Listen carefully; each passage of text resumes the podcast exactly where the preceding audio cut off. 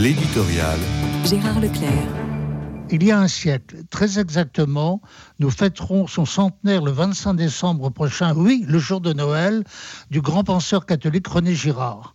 Il se trouve que je l'ai bien connu et j'en garde de meilleurs souvenirs. Je vois encore sa réception à l'Académie française où il était reçu par son grand ami Michel Serres. Dans une intervention brillante, celui-ci résumait tout le travail de l'auteur La violence et le sacré.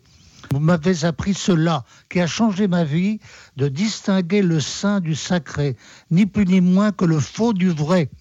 Le sacré unit violence et mensonge, meurtre et fausseté.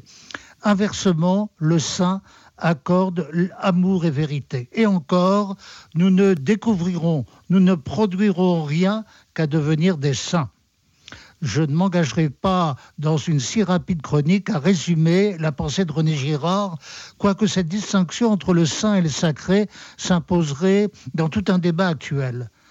Je veux souligner seulement l'importance d'un penseur qui intervient au XXe siècle pour dire toute la force de vérité de la révélation chrétienne. Il existe certes plusieurs modalités de l'évangélisation de nos contemporains celle de la charité dont témoigne le film qui rappelle l'importance de l'action caritative d'un abbé Pierre est d'évidence essentielle. Mais celui qui intervient dans le domaine de la culture n'en est pas moins urgent, surtout dans une époque d'ignorance religieuse.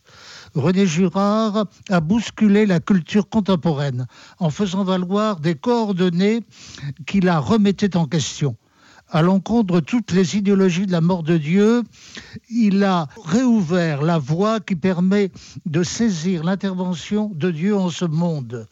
La biographie Fleuve que Benoît Chantre vient de publier devrait servir l'éclat d'un témoignage qui réveille notre monde de son sommeil nihiliste.